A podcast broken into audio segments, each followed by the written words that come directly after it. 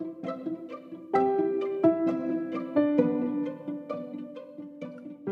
beabá da sustentabilidade.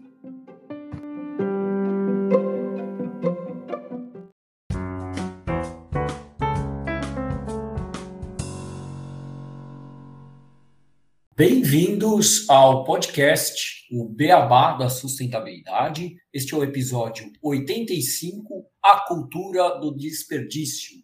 E hoje eu e o Renato Gatti vamos falar com o Sérgio Lopes, que é produtor audiovisual e criador do projeto O que é a cultura do desperdício sobre o livro O que é a cultura do desperdício, se não interromper, é a gente que acaba, que a autoria do próprio Sérgio junto do Marcelo Cândido de Mello, lançado recentemente pelo portal É Conosco. Tudo bem, Renato? Tudo bem, Sérgio? Como vão vocês? Boa tarde, Gustavo, Renato. Prazer estar aqui com vocês. Tudo ótimo, obrigado. Olá, Sérgio. Olá, Gustavo. Tudo bom? Também por aqui. Prazer, Sérgio, te receber e a gente poder discutir um pouco esse tema e o seu livro. Com certeza, um assunto que nossos ouvintes vão se deliciar, gostar muito de escutar um pouquinho mais. Bom, a gente sempre começa com uma notícia, mas hoje a gente fazer um pouco diferente, né, Gustavo? A gente vai trazer aqui alguns dados apenas sobre essa cultura de desperdício, dados que não somente são abordados no livro, mas que sempre que a gente busca infelizmente, a gente acaba encontrando para a gente poder trazer uma reflexão ao nosso ouvinte e iniciar essa conversa. O primeiro dado que a gente traz aqui é que mais de 30% de todo alimento produzido do mundo é desperdiçado, sendo 10% na colheita, 50% no transporte, 30% nas centrais de abastecimento, 10% nos supermercados e casas dos consumidores. No Brasil, são produzidos diariamente cerca de 250 mil toneladas de lixo um montante bem grande. A gente também aqui no nosso país possui quase 3 mil lixões espalhados, o que afeta 76 milhões de pessoas, provocando graves doenças e também impactos ambientais. Para cada um quilo de alimento jogado fora no lixo, são produzidos cerca de 400 gramas de gás metano, que é um gás de efeito estufa muito mais potente que o CO2, inclusive, que impacta muito mais o nosso problema de aquecimento global. E a fome atingiu 19 milhões de pessoas durante a pandemia no ano de 2020. Esse dado foi trazido pela Folha de São Paulo, é citado no livro e é um dado muito triste, né? Entre esses e diversos outros números que nos incomodam, a gente pode encontrar na produção do livro. A gente então vai falar um pouquinho sobre essa cultura de desperdício e sem mais delongas, vamos chamar o Sérgio aqui para começar a nossa conversa. Bom, Sérgio, acho que a primeira pergunta que a gente gostaria de fazer e que você nos contasse é como que foi a ideia do projeto, o que é a cultura de desperdício e como foi trabalhar no desenvolvimento do livro. Bom, retrocedendo um pouco, eu venho do mercado publicitário. Em 2008 eu montei essa produtora, conteúdos diversos e passei a produzir audiovisual. Uma coisa vai levando a outra, eu caí muito na questão do documentário, essa coisa investigativa, de querer entender por que, que é assim e tal. E lá pelas tantas, depois de já ter produzido alguns documentários, a gente tinha uma pegada também de trabalhar o conceito de transmídia, que é você trabalhar em múltiplas plataformas, fazendo extensão da produção daquele conteúdo. E aí, em 2015, a nossa produtora foi convidada a participar da Expo Milão. A história foi um pouquinho atrás, mas vocês vão entender a conexão. Nós fizemos a direção artística do Pavilhão Brasil, na Expo Milão, cujo tema era alimentar o planeta energia para a vida. Então, são mais de 140 países que participam, né? a Feira Mundial, que está acontecendo agora em Dubai também. E naquele momento, você tinha todas as questões da produção de alimentos no mundo. Você tinha do grande agronegócio ao alimento social. Tinha um estande do Vaticano falando em alimento social. Tinha a tecnologia israelense e tinha a turma do Slow Food. Então a gente teve, durante 15 dias que eu fiquei lá, acesso a toda essa informação e voltei muito impactado com a questão do desperdício, né, que aparecia a todo momento. Aí, quando eu voltei para cá, me apresentaram para a Luciana Quintão, que é a presidente da ONG Banco de Alimentos, e conversando com ela, ela falou da vontade que ela tinha de fazer um projeto audiovisual que contasse a história do banco, que naquele momento estava para fazer 20 anos. E aí a gente produziu o documentário Cultura do Desperdício, numa parceria com a ONG Banco de Alimentos, ela tinha algumas ideias, a gente acabou extrapolando a ideia original, ao entender né, que o desperdício é consequência de uma cultura de esbanjamento, de excesso de produção. Quando você tem muita produção, o esbanjamento é quase que natural. Então a gente usou o alimento como pano de fundo muito forte do projeto, mas falava de consumo insustentável em geral. Bom, o projeto ficou pronto, foi ótimo, foi para a televisão, a gente ao longo desses anos tem feito até hoje exibição do documentário seguida de debate, enfim, diversas instituições. E aí eu tinha esse olhar, né, de que o desperdício passou a ser uma coisa que me incomoda profundamente em todos os níveis. Então eu chegava na produtora, olhava aqueles HDs de produção de conteúdo guardados lá e eu falava, pô, mas tem matéria que, né, entrevistas que não foram inseridas no documentário e queria entender um jeito de que a gente pudesse aproveitar aquele material que tinha muita informação relevante. E aí começamos a pensar em adaptar o documentário para um projeto editorial, onde a gente poderia ter todo o material estendido, quer dizer, você poderia ter dados atualizados, você poderia ter conclusão de entrevistas que você teve às vezes só um insight, um detalhe, e de repente você poderia ter espaço para aprofundar. E por a gente ter o conteúdo audiovisual, seria um livro que teria QR Code, onde você pode visualizar o entrevistado fazendo lá suas declarações, mostrando seus pensamentos. E aí a gente foi maturando isso, colocou o projeto em Lei Rouanet, aprovamos o projeto, o próprio patrocinador do documentário na época, que era o Rabobank Brasil, que é um banco de crédito agrícola que é muito interessado no tema, porque eles têm um olhar para a questão da sustentabilidade, é um banco que foi criado por cooperativas agrícolas na Holanda, então eles tinham esse olhar da questão social também. Enfim, então a gente aprovou o projeto e passados dois anos e tanto, a Lei Rouanet está num processo muito lento, vamos dizer assim, nesse momento, tem um processo burocrático que demora para acontecer, mas acabou saindo e a gente produziu. Para desenvolver esse projeto, eu pensei também nesse olhar de aproveitamento né, das coisas, de fazer uma parceria com o Instituto Europeu de Design, que eu já tinha tido contato na época da virada sustentável, para dar oportunidade para os alunos que estavam se formando de ter um projeto real, né, não ser um projeto teórico para formação. Então a gente combinou que com mentoria dos diretores de design, de produção gráfica e tal, os alunos do último ano fariam a diagramação e o desenvolvimento do livro. Então foi um processo muito bacana, muito coletivo, né? O Marcelo Mello, que é o meu parceiro na formatação do livro e que fez os textos complementares, ele tinha feito o roteiro do documentário em 2017. Então a gente fechou todo um ciclo bacana e, e agora o livro ficou pronto e eu acho que ficou bem bacana, estou bem feliz com o resultado. E lendo o livro, né, você já deu um spoiler, que vocês tem muitas entrevistas e as entrevistas estão no QR Code e também não só no livro, no documentário. Como é que foi para fazer a curadoria, para escolher as pessoas entrevistadas, para analisar essa quantidade de pensamentos e visões sobre esse tema da cultura do desperdício. Vocês trazem uma quantidade de pessoas que vão desde a Luciana do Banco de Alimentos até o próprio Rabobank. Como é que foi trabalhar com visões tão diferentes, mas ao mesmo tempo tão convergentes sobre esse tema? Então, esse é um dos processos que a produtora usa para desenvolver projetos, né? Então, assim, a gente começou com uma ideia original que a Luciana tinha de, ah, vamos fazer um documentário, fazer um vídeo que conte um pouco a história da ONG, enfim, do Banco de Alimentos. E aí eu sentei com ela, ela me contou a história toda do banco de alimentos, e ao contar essa história, ela ia falando da indignação dela, do quanto é desperdiçado, e coisas que eu não desconhecia, de que, ah, no todo o processo, né, desde a plantação até a geladeira, você vai tendo desperdício ao longo dessa cadeia e tal. Bom, aí a hora que a gente estava com uma visão, mais ou menos, do que seria o conteúdo desse documentário, a minha preocupação foi justamente que ele não se transformasse num vídeo institucional do banco de alimentos, porque aí você restringe o interesse geral para quem tem interesse no tema banco de alimentos. E aí a gente normalmente contrata uma jornalista que a gente vai falando, olha, ela fala da cadeia produtiva aqui que tem desperdício, a gente precisa falar com alguém que entenda desse assunto. Então, ela vai consultar gente de supermercado, gente de associações, produtores agrícolas e fala: olha, achei um cara aqui legal que fala disso com propriedade.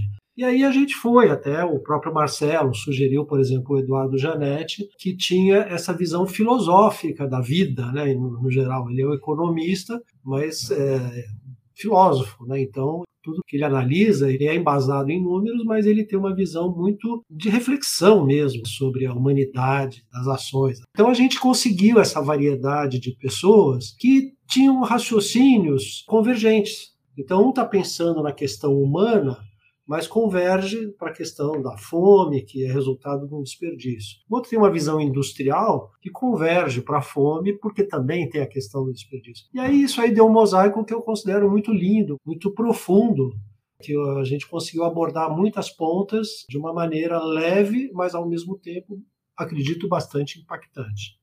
E Sérgio, e aí entrando um pouquinho no livro, o que, que é essa cultura do desperdício? O que, que você, depois de ouvir todas essas pessoas e documentário, escrever, acabou tirando disso tudo? Olha, cara, assim, desde 2015, quando eu tive lá naquele evento que falava de alimentar o planeta, o meu mindset foi mudando, porque quando você vê alguma coisa que te impacta, você não consegue desver, né? Então, aquilo passa a te acompanhar a vida toda e você começa a reparar que os nossos hábitos, né, a nossa formação mesmo cultural nos leva a ter atitudes que a gente não reflete sobre elas. Ah, a gente faz assim porque é assim. Por que, que sobra comida na maioria das famílias que tem algum poder aquisitivo nos almoços de finais de semana? Será que ainda existe almoço de final de semana em família? Porque é de uma cultura. O avô era assim, o bisavô era assim, porque se faltasse comida, parecia que era uma mesquinharia, como diz o próprio Janete no livro. Então você tem que sobrar, você tem que deixar sobrar. Uma outra coisa que a gente percebe, que aí eu acho que é o Ricardo Guimarães que comenta, que é uma questão do pós-guerra, né? que você saiu de uma época de muita recessão, que é o caso de uma guerra mundial e tal, muita falta, e aí teve uma explosão de produção, de indústria, de consumo. Então aí veio a sociedade industrial com toda a força mesmo, né? Então modelos novos, carros novos, refrigeradores, enfim, você queria ter, ter, ter, e a produção demandava isso, enfim. Então a gente foi criado nessa cultura. Então, na hora que você começa a ver que a produção humana está extrapolando o que a natureza pode te fornecer como matéria-prima, você fala, pô, mas eu estou mal acostumado, eu sempre consumi desse jeito, por que, que agora eu tenho que restringir meu consumo? Então, dá um clique na cabeça da gente de dizer, não, mas eu não quero mudar que, bem na minha vez eu vou ter que mudar? E eu acho que essa garotada, né, que está vindo aí, as próximas gerações aí que já estão ganhando consciência, elas estão entendendo isso, elas estão olhando, né, para o Rio Pinheiros, que eu sou do Rio de Janeiro, mas o meu avô poderia ter nadado, um adolescente hoje olha e fala: que nojo, quem é que deixou esse rio ficar desse jeito? Então, assim, a forma como a gente está usando os recursos naturais está inviabilizando a vida do planeta. Então, eu acho que o que eu estou trazendo é uma mudança de pensamento, de comportamento, de hábito. A gente tem feito algumas coisas que eu sei que em determinados grupos de amigos que eu tenho choca. Tem dois anos e meio que eu e minha mulher aqui não temos carro. Não é que não temos carro porque não podemos ter carro, é porque a gente mora numa região muito próxima de metrô, numa era que existe Uber, que existe algum transporte coletivo. Eu falo, eu não preciso ter um carro. A gente viaja, eventualmente aluga carro para viajar, então não preciso ter um carro. E isso choca as pessoas às vezes, porque falam, mas pô, todo mundo tem que ter carro. Né? Eu falo, tenho, eu não tenho filho para levar na escola, eu não tenho que bater ponto em horário no trabalho, nossa produtora, por acaso, a nossa casa, é, a casa em cima e a produtora embaixo. Então eu não preciso nem pegar a condução para ir trabalhar. Eu acho que a gente vai se transformando. Né? E ao se transformar, você não consegue voltar a agir como era. E eu espero um pouco que o que esse livro faça é isso, dê um toque para as pessoas que elas podem ter um olhar um pouco diferente para os hábitos dela, não baseado no que eu estou dizendo, o que o Marcelo colocou em palavras ali, mas em exemplos de pessoas que estão fazendo diferença. Né? Então você tem lá pessoas que montam hortas urbanas, tem pessoas que, enfim, desenvolve a própria Luciana, né, que há mais de 20 anos puxou para si a responsabilidade de doar alimento numa época que era proibido. Você não podia doar alimento porque se a pessoa passasse mal, você era processado. E ela dizia, ela falava, pô, mas eu estou vendo gente catar comida no lixo, e vou estar preocupado se a pessoa vai passar mal com feijão com arroz que sobrou da minha comida? De jeito nenhum. E aí ela começou esse trabalho de buscar empresas, restaurantes e, enfim, fazendas que apoiassem a iniciativa dela para doar o excedente para instituições que precisavam. Essa é uma questão realmente em relação ao que você falou agora da doação, né? Eu, eu tenho um exemplo que eu trabalho muito em indústria alimentícia e tinha sobras que não podiam ser doadas por todos os riscos de legislação. Então, algumas áreas da empresa, como marketing, também não queriam que doasse. Então, a gente acabava vendo aquele alimento, aquela sobra ser destruída e em vez de ser doada. Era algo que doía no coração de ver. E isso que você está falando né, tem a ver com essa coisa da mudança de mentalidade dentro do livro e do documentário. O Cláudio Macoto, que é um produtor de verduras, os pais deles trabalhavam de maneira convencional e ele passou aí para hidroponia. Então, com a hidroponia, ele tem uma produção muito maior numa área menor. Então, isso é um benefício, né? o custo dele baixou, porém, ele começa a ter excedente de produção. E aí ele virou um doador frequente para o banco de alimentos. Enfim, periodicamente o banco passa lá e pega o excedente de produção dele. Mas isso mostra também duas coisas. É bacana a atitude dele de eu vou pegar esse excedente e vou doar. Eu sei que tem pessoas que têm a mentalidade, ah, mas se eu doar, as pessoas vão deixar de comprar porque elas estão ganhando. Então isso é ruim para o meu negócio, né? uma visão um pouco social da questão. Mas também faz com que você ajuste os seus processos de produção. Se você regularmente tem excedente, ou você precisa melhorar o teu canal de vendas, ou você precisa diminuir a tua produção. Não faz sentido você produzir a mais qualquer coisa, a menos que você fale, não, eu vou produzir a mais porque eu tenho um canal de distribuição social através de um banco de alimentos ou de alguma coisa assim. Seguindo nessa questão, vocês falam muito no livro do desperdício dos alimentos e da fome, e abordam um ponto que é a questão da desigualdade social, que no livro vocês falam, né? Não falta comida no mundo, falta é o acesso à comida. Uhum. E isso é, pode ocorrer de diversas formas, tanto por desperdício na logística, falta de recursos na entrega, ou mesmo em relação ao consumidor que acaba também consumindo em excesso. Buscar uma sociedade mais igualitária é um caminho para a gente enfrentar essa fome no mundo? Eu acho que tudo começa pela educação. Quando você entende, tem noção do que, que acontece, do porquê que acontece, né? você é educado para fazer as perguntas que vão trazer respostas que tragam soluções, você vai resolvendo problemas. Por exemplo, quando você fala assim, ah, uma alface que é produzida, é transportada, vai para tua geladeira e depois passa do tempo e você joga fora, você não jogou fora só uma alface. Esse, essa é a sensação que você tem. Pô, mas eu joguei só uma alface fora. Aquela alface envolve a água, o fertilizante que foi usado, a gasolina no transporte, a embalagem que foi usada para transportar, a água que foi usada para a produção dela. Enfim, é muito mais do que só uma alface. Então, assim, eu acho que a gente tem que, desde cedo, nas escolas, nas famílias mesmo, ensinar as crianças a importância do não desperdício como filosofia de vida mesmo. Por exemplo, você pega a questão da água, a gente fez um documentário sobre água também, né, as questões hídricas, e é uma coisa parecida, varia bastante, de 20% a 45%, dependendo da cidade, mas o desperdício de água, desde a hora da captação até chegar na tua torneira, por causa de vazamento, por causa de coisas que acontecem no processo do transporte da água, é em média 30% também, às vezes chega a 45%. Então, assim, aquela água que foi captada, foi tratada, recebeu beneficiamento de cloro ou qualquer coisa assim, foi colocada no encanamento caro para chegar na tua casa, 30% dela é jogado fora antes de você consumir. Então, na hora que você deixa uma torneira aberta, você tem que ter a consciência de que você está jogando um trabalho enorme fora. Não é só, ah, um minuto de água na torneira, que diferença isso faz.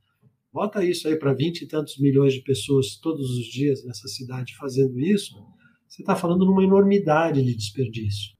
Então a gente não tem muito essa visão coletiva. Um dado que me impactou nessa pesquisa que saiu era de que, se não me engano, de cada 10 pessoas, 6 teriam algum tipo de insegurança alimentar.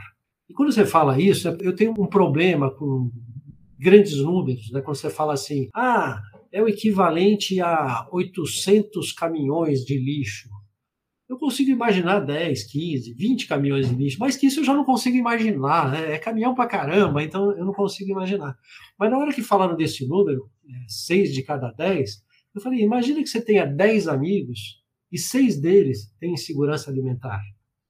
Aí você consegue tangibilizar que sim, só quatro amigos teus estão comendo bem. O resto está com problema de saber se vai ter comida em quantidade ou em qualidade suficiente ao longo do dia. Então eu acho que isso é uma coisa que vem da consciência. Quando a gente fica em macro número muito grande, ah, são 125 milhões de pessoas. O cara que está lá, sem saber se vai conseguir comprar o jantar hoje, ele sabe lá o que é 120 milhões de pessoas. Então eu acho que a gente tem que humanizar essas questões e botar no nosso dia a dia.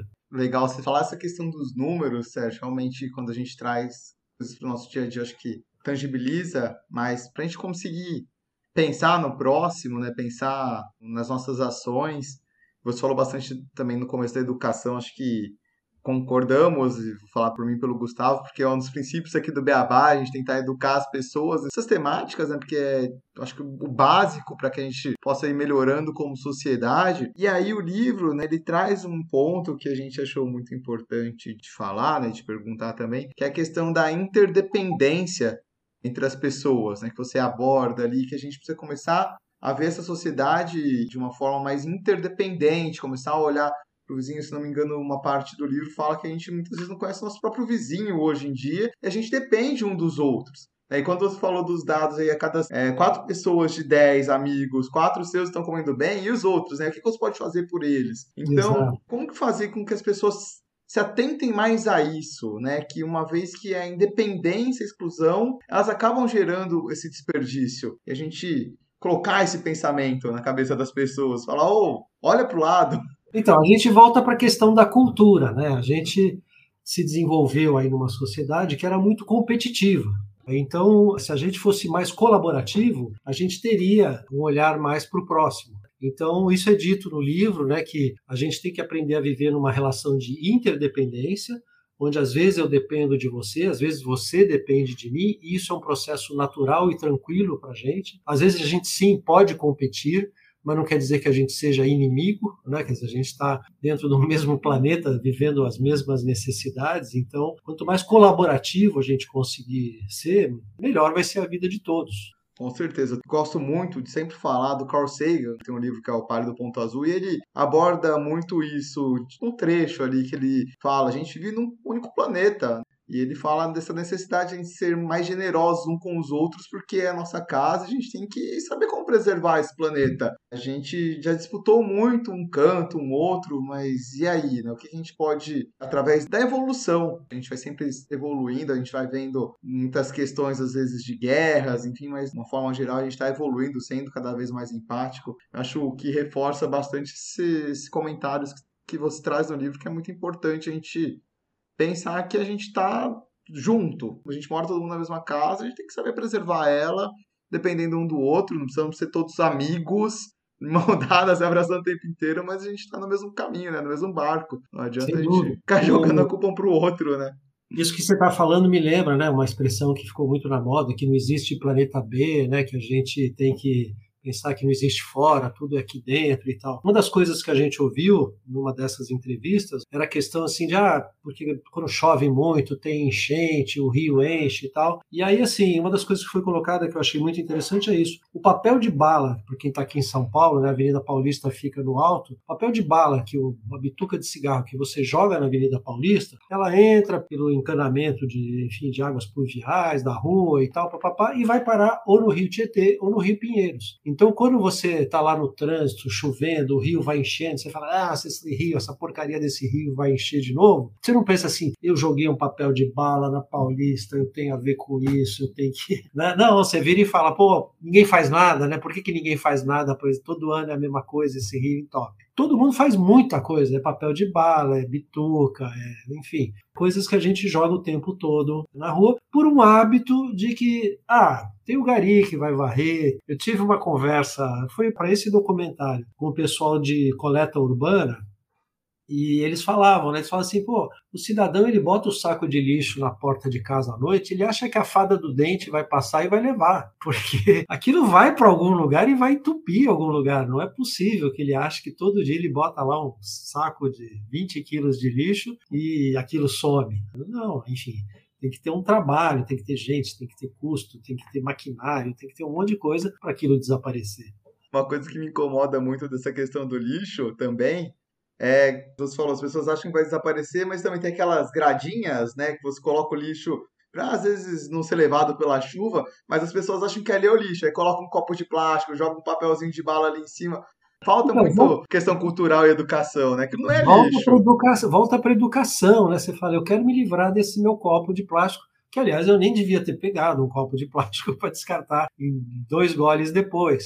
Mas é, as pessoas não têm esse olhar falar, ah, eu botei no lixo, né? quer dizer, enfim. Então, eu acho que assim, esse trabalho que vocês fazem de ficar batendo nessa tecla, conversando com pessoas que se preocupam com essas questões, é fundamental. Eu costumo dizer que eu fui me transformando num ativista, né? hoje eu me coloco como produtor audiovisual e ativista. Mas que ativismo que se faz? Eu uso o audiovisual como uma ferramenta de engajamento para as pessoas. Cada vez que eu exibo um documentário, uma entrevista, provoco um debate, abro uma conversa como vocês estão me proporcionando aqui, eu acho que de alguma maneira a gente está levando informação, está levando uma perguntinha para a pessoa botar lá na cabeça e puxa, será que eu posso mudar isso? Será que eu posso transformar isso? Será que se eu não consigo, será que meus filhos conseguem levar essa bandeira para frente? Então eu acho que as pessoas têm que ter esse olhar de que assim, como eu fazia, não dá para continuar fazendo. Eu não posso continuar fazendo. Eu já tenho netos, né? tenho netos pequenos, mas tenho netos. Eu fico imaginando o planeta que esses caras vão ter,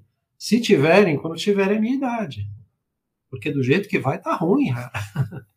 Sim. E bom, como você falou, né, a gente tem que pensar nas próximas gerações. E no livro, vocês trazem isso um pouco do desperdício como uma discussão filosófica, né, como uma questão moral, que fala na questão dos bens que são necessários, e também está muito ligado àquela pirâmide de emissões de CO2 que o livro aborda, né, que, uhum. que poucas pessoas, pequena parte da população, ela já emite a grande parte do CO2 que, do mundo inteiro. Como é que a gente consegue conscientizar essas pessoas para o dia a dia que a gente precisa reduzir o nosso consumo? Eu lembro muito assim de ver muitas pessoas aqui no Brasil terem como ideal os Estados Unidos e aquela modo de vida americano que quando eu fui para lá a primeira vez eu fiquei impressionado com a quantidade de desperdício, a quantidade de como as coisas eram vendidas, né? O salgadinho tem 2 quilos, algo né, que gera não só desperdício, como obesidade. Lá Exatamente. Aí você gera um consumo exagerado, gera outras questões. Uma delas é saúde, né? O índice de obesidade é muito alto e a produção de alimento saboroso, vamos dizer assim, né, que atrai o paladar, ao visual através de embalagens e tal, é muito grande, as pessoas consomem desmedidamente e isso acaba impactando em algum lugar. Muitas vezes é na circunferência do estômago. Então, assim, essa história da pirâmide ela é bem interessante. Eu não sei se eu vou lembrar exatamente, mas assim, é mais ou menos isso. 5% da população emite 45% do gás metano, enfim, CO2 que o planeta tem. E os outros 50%, quase nada. Então, quando você olha essa desproporção, o que, que acontece? O pessoal lá do alto da pirâmide, ele tem um olhar que é assim, ah, mas eu trabalhei, eu me esforcei, eu me eduquei, eu me botei numa condição de poder viajar, de poder ter carro, de poder, enfim, consumir mais e tal. Então, ele fica com a sensação de que limitar a capacidade dele de consumir, de alguma maneira, é penalizá-lo pelo sucesso financeiro que ele teve na vida. Então é difícil você mudar essa chave na cabeça das pessoas.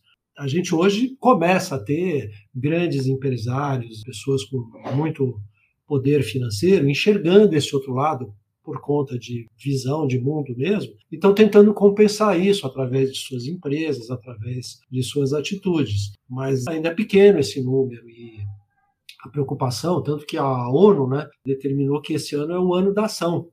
Porque se a gente não, não botar a mão na graxa mesmo para virar esse jogo, o tal do turning point, né, que é o momento da virada que não tem mais volta, vai acontecer e aí a gente vai ficar olhando o desastre acontecer. Agora, vai convencer o cara que investiu, montei aqui uma petroleira, de que ele tem que mudar de negócio. Eu tive um, um sócio, na época que eu era de publicidade, que ele usava muito um exemplo, que era assim, o cara que vendia telefone, aqueles telefones pretos antigos de discar, ele teve que se adaptar e produzir celular, porque se ele não fez isso, ele faliu e quebrou. O cara que fazia aqueles chapéus bonitos e tal, teve que passar a vender boné porque era isso que o mercado queria. Então, assim, quem não se adapta acaba morrendo. Então, se a gente continuar com as grandes indústrias né, do, os produtos fósseis, que geram alguma saciedade, mas em compensação geram doenças que vão impactar no custo da saúde médica, esse tipo de coisa, a gente, sem perceber, está prejudicando o planeta em troca de um ganho pessoal. Então, o que a gente tem que ser esperto bastante para entender. Eu preciso mudar o meu jogo. Agora, como é que eu mudo o meu jogo de maneira a aproveitar isso? As empresas que estão conseguindo enxergar o ESG, né, a grande pauta aí do momento, como uma capacidade competitiva melhor, elas vão sair na frente das pessoas que daqui a pouco vão dizer, nossa, eu perdi esse bonde e agora eu estou aqui sem saber o que fazer com o meu negócio. A gente tem falado bastante, né, né afinal, o tema do livro, mas eu acho que você falou toda hora que são da educação e da cultura. Teve um exemplo que eu achei muito legal, e agora você até comentou, de certa forma, a respeito, o Gustavo falou da, do, dos Estados Unidos, a questão cultural, você falou um pouco das empresas, sobre o Japão, e, se não me engano, no pós-guerra, para incentivar a economia, eles deram vouchers, as pessoas mais idosas não utilizaram por medo de ter a necessidade mais para frente. Você vê que essa questão cultural no Brasil a gente é uma sociedade, uma cultura que desperdiça mais que outros países, está no mundo inteiro, é Estados Unidos. Como que você enxerga isso tudo? Olha, eu acho que tudo parte da questão da cultura, né? Usando o gancho que você falou do Japão, o Japão é um lugar que tem cidades lixo zero, ele tem cidades em que você tem a lixeira doméstica, você passa um cartão para ela abrir. E quando você estoura o seu limite de lixo naquele momento, naquele período, você é taxado por aquilo, você está gerando muito lixo. Então as pessoas adquirem a consciência. Aqui no Brasil a gente tem um olhar de que multa é uma penalidade injusta, porque a gente é um país muito, vamos dizer assim, acostumado ao privilégio. A gente tem um olhar de que eu mereço acima dos outros, não eu mereço assim como os outros. Então a gente acaba tendo esse olhar de que não, eu quero mais, eu trabalhei, eu mereço, não importa se está prejudicando o ambiente, eu paguei por esse espaço, eu faço o que eu quiser aqui. Tem um exemplo até no documentário que está no livro também, que é um dono de um restaurante de quilo, que ele cobra o peso do prato na entrada e na saída. Se você largar a comida no prato, ele te cobra uma taxa por você ter desperdiçado aquela comida que podia servir para outra pessoa. Então, assim, o documentário ele tem uma coisa que eu gosto muito, que está também no livro, através de QR Code, que é uma trilha que foi composta especialmente para isso, né, do Paulo Garfunkel, o Magrão e o Paulo Vinícius, que chama Cultura do Desperdício mesmo, né, que fala que só pode ser burrice o desperdício, o bicho homem é responsável por isso, enquanto tem gente passando fome, tem gente jogando comida no lixo. E é uma trilha bem legal que o Escova, que é um cantor aí do swing, enfim, tipo de música bem legal, gravou pra gente. Essa trilha, eu acho que ela é um resumo do documentário. Você fala assim, ah, não vou ter tempo de ver o documentário, ouve só a trilha que você entende tudo que tá ali. Uma mensagem muito bacana. Muito legal, muito legal. Esse povo é muito bom. Eu gosto bastante dele. Vocês falaram de Japão, né? Tem uma história de um amigo meu que está na Alemanha que é similar a isso. Onde ele morava, no prédio dele, tinha tipo uma quantidade X de lixo que podia emitir. E quando eles mudaram de ser uma família um pouco maior, eles estavam passando dessa quantidade. E aí o condomínio começou a reclamar tal. E ele agora ele se mudou, trocou de casa. Ele alugou a casa que era dele para alugar uma outra que ele possa ter uma quantidade maior de lixo. Porque... O que você está dizendo é bem exemplo da nossa mentalidade. Quer dizer, Exato. o cara prefere mudar de casa para uma casa que permita você usar mais lixo do que considerar a possibilidade de descartar menos coisa no dia a dia dele. Tem um fotógrafo que fez uma exposição, não lembro o nome dele agora, que ele fotografava é, uma família todo final de dia com todo o lixo que aquela família descartou ao longo do dia. É maravilhoso o trabalho. Você fala assim, não, não é possível que essas quatro pessoas acumularam tanto lixo ao longo de um dia. É bem interessante e eu acho que é educativo também. Outro ponto assim também, eu lembro quando a gente fez um episódio sobre minimalismo, a gente tinha visto que na Holanda, acho que a média é as pessoas terem três sapatos. Né? Um para sair, um para correr e um para usar se os dos dois estiverem sujos. E eu, eu, acho o minimalismo uma coisa sensacional do ponto de vista educativo. Eu acho que a gente não está pronto para minimalismo. São poucos os chamados para uma ação como essa, mas eu acho que todo mundo devia assistir algum documentário, algum vídeo sobre minimalismo para entender o conceito. Tem uma mulher também que ela até faz palestras e tal, que na cozinha dela ela tem um pote com uma colher de pau. Qual é a dona de casa aqui no Brasil que fala, ah, minha cozinha tenho uma colher de pau? Normalmente é aquele pote lotado de colher de pau, garfo, facas e coisas que eventualmente nem usa, ela usa sempre aquela mesma que ela gosta mais e tal, mas enfim, é o hábito de consumir. O portal É Conosco, que a gente desenvolveu para hospedar esse conteúdo e tal, ele está se desenvolvendo justamente como uma plataforma que a gente pretende usar para isso, sabe? A gente gostaria de ter parcerias, por exemplo, eventualmente a gente coloca lá um capítulo do Beabá da sustentabilidade, a gente leva vocês para falarem um pouco da experiência de vocês, da vivência de vocês estarem fazendo isso. E lá a gente vai colocando entrevistas. No começo eram só extratos dos documentários que a gente produzia, e é separado lá por meio ambiente, cidades sustentáveis, engajamento, conforme a temática a gente vai distribuindo pelo portal. Depois a gente começou assim, ah, fomos para a praia, chegamos lá, descobrimos que tinha uma associação que cuidava de um manguezal. Aí eu e a Silvia, que é minha sócia e minha mulher, a gente pegou a câmera e ah, vamos lá conhecer esse manguezal. Aí fizemos uma entrevista sensacional lá com três ativistas, um biólogo, um ativista que tem como hobby catar lixo na praia, ele até desenvolveu um carrinho lá que ele vai juntando as coisas e tal, e uma ativista também que faz parte do movimento para preservar o manguezal.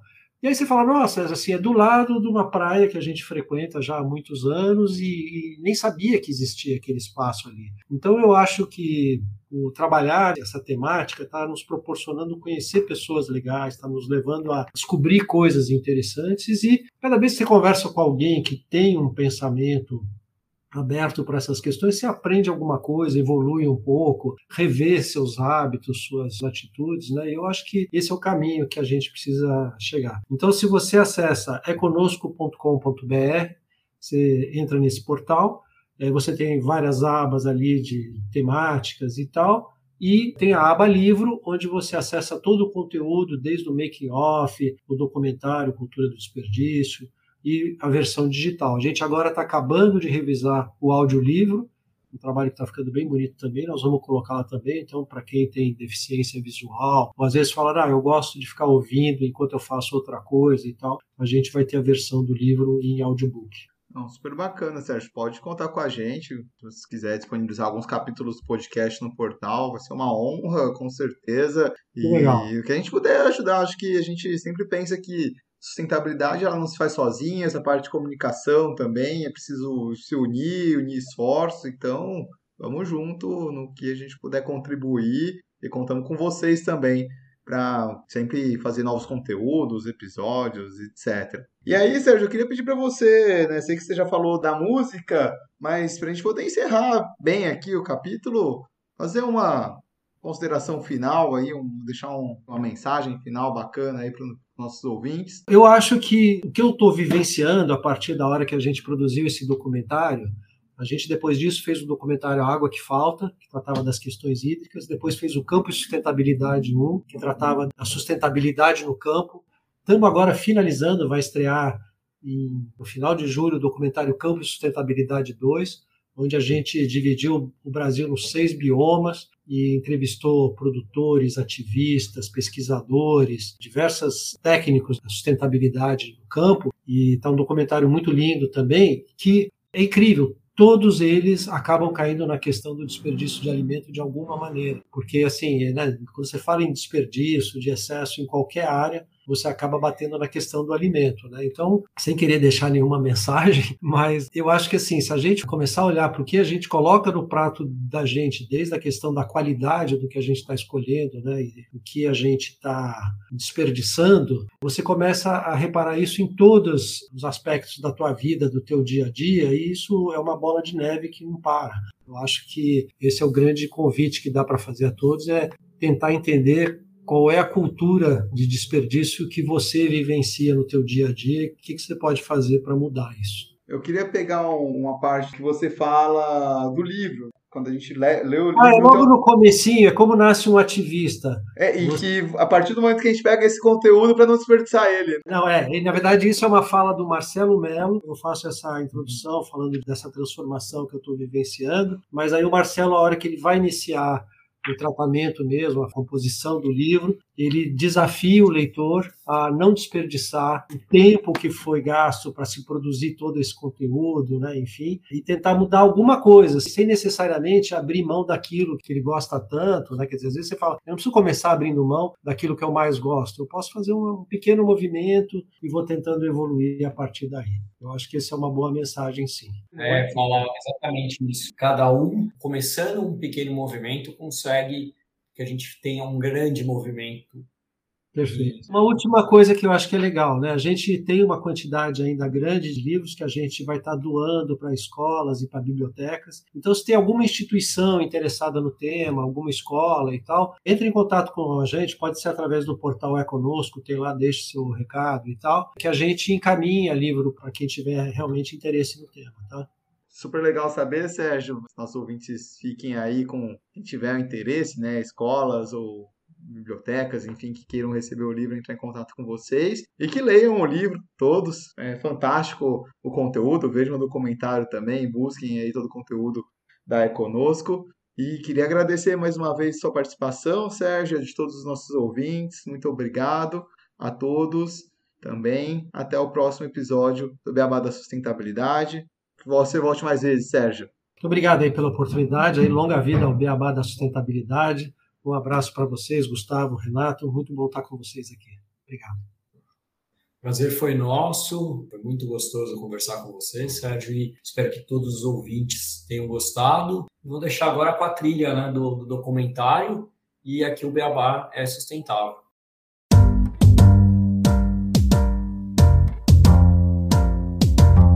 Mais de 30% de todo alimento produzido no mundo, mais de 30% de tudo não vai pro prato de ninguém.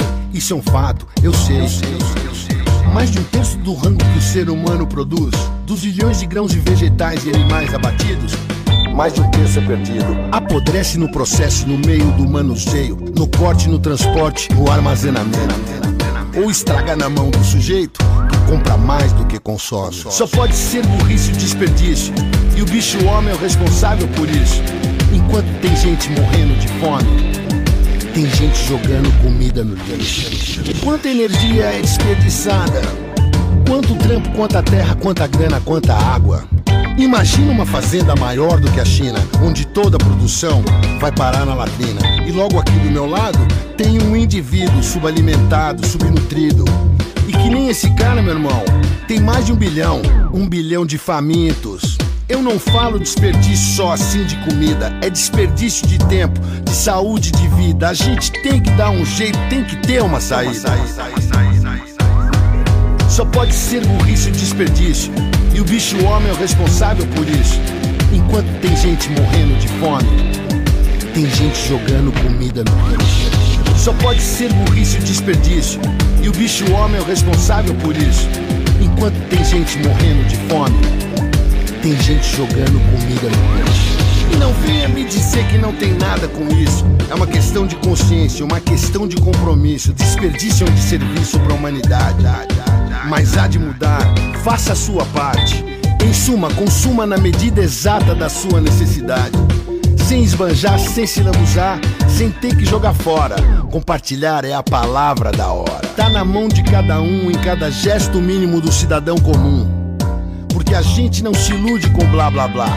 O Estado é crítico, vamos se ligar.